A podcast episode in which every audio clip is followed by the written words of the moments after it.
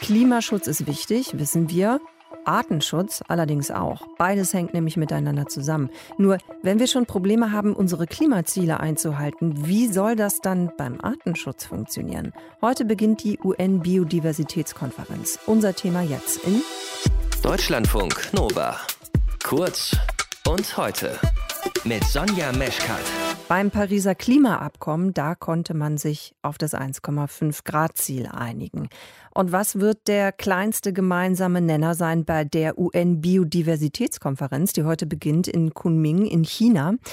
Der Fokus, der lag ja bisher bei allen oder vielen Aktivitäten beim Klimaschutz. Dabei hängt der ja eng zusammen mit dem Artenschutz. Steigt die Erderwärmung auf mehr als 1,5 Grad an, dann wirkt sich das eben auch aus auf die biologische Vielfalt. Und wir gehen jetzt mal ins Detail mit Jule Reimer aus unserer Umweltredaktion. Jule, es gibt eine Schätzung, nach der wir erst ein Zehntel aller Arten der Welt überhaupt kennen. Warum ist es denn so wichtig, die Artenvielfalt zu schützen, wenn wir nicht nicht mal alle Arten erforscht haben.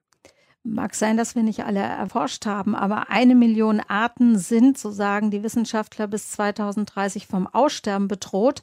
In diesem rasenden Tempo und Ausmaß gab es das noch nie in der Erdgeschichte. Zur Erinnerung, das Aussterben der Dinosaurier zog sich über diverse Millionen Jahre.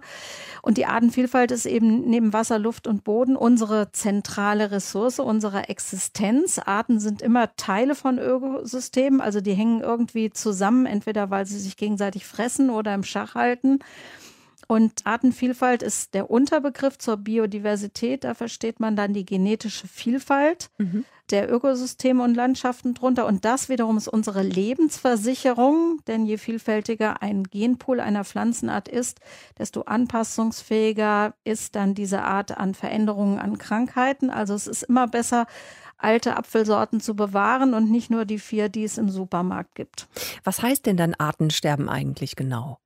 Also ein Beispiel, die Meeresschildkröte, die wird wegen Fleisch, Eier, Panzer seit Jahrhunderten gejagt. Das hat Folgen für uns. Die Meeresschildkröte ernährt sich nämlich von Quallen und die Quallen werden heutzutage zudem von Menschen gemästet. Die gedeihen besonders gut, weil so viele Nährstoffe über Gülle und Autoverkehr im Meer landen und das Ergebnis sind Quallenplagen. Das finden wir als Strandurlauber überhaupt nicht lustig. Dann, wenn wir auf den Acker blicken, zum Beispiel die Ackerkratzdistel, das sind so kleine lilafarbene Blütenkörbchen, die ist eine wichtige Nektarquelle für Schmetterlinge wie Hauhechel, Bläuling oder auch für Wildbienen.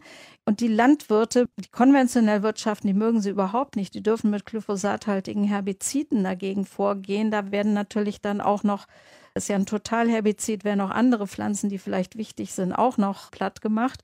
Insektizide erwischen eben nicht nur Schädlinge, sondern auch Nützlinge. Mhm. Lichtverschmutzung tötet Insekten und wir wissen, in den letzten 30 Jahren sind in Deutschland binnen, also binnen 30 Jahren ist der Bestand fliegender Insekten um zwei Drittel zurückgegangen und auch der Bestand der Brutvögel, die von diesen Insekten leben, beziehungsweise vor allen Dingen ihre Brut damit aufziehen, ist auch im Rückgang begriffen. Was soll denn jetzt auf dieser UN-Biodiversitätskonferenz erreicht werden? Wir haben eine zweigeteilte Konferenz. Jetzt in dieser Woche in China das ist jetzt Corona-bedingt, geht es erstmal darum, deutlich zu machen, was viele noch nicht bewusst ist, dass es wirklich dramatisch steht um den Bestand der Arten.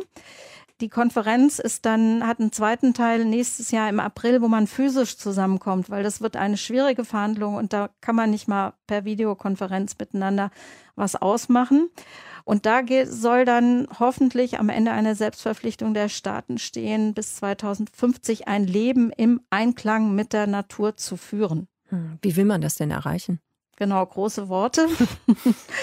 Zum Beispiel durch eine nachhaltigere Landwirtschaft. Da sind Forderungen oder Notwendigkeiten werden dargestellt. Da muss man eigentlich in der Europäischen Union mit der Intensivlandwirtschaft mit den Ohren schlackern. Da wird unter anderem gesagt, dass die Nährstoffeinträge, also Gülle und Dünger, halbiert werden müssen bis 2030 die Einträge oder der Einsatz der Pestizide um zwei Drittel abgesenkt werden sollte, müsste.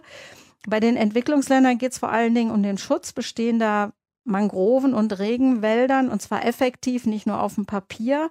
Und bei den Industriestaaten oder auch Schwellenländern, da geht es mehr um den Ansatz, um unseren verschwenderischen Konsum. Am Anfang steht ja auch dann der Rohstoffabbau oder Futtermittelanbau, unser Fleischkonsum. Und wir müssen eben Ökosysteme wiederherstellen, also Moore wieder vernässen oder äh, unsere Wälder wieder naturnäher aufbauen. Hm. Und dass das nötige, wichtige, unumgängliche Schritte sind, da sind sich alle Staaten einig?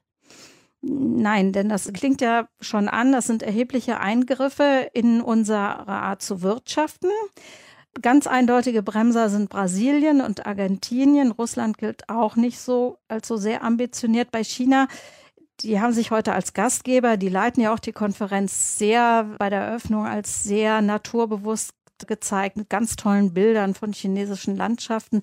Allerdings setzen die sehr stark auf Intensivlandwirtschaft, auf Tier, Intensivtierhaltung, haben ja auch noch eine ganze Menge Armut. Die EU ist ja auch eher auf der Täterseite mit ihrem hohen Konsum, aber willig. Und die USA, die haben diese UN-Biodiversitätskonvention nicht ratifiziert. Allerdings jetzt unter Joe Biden arbeiten die positiv mit.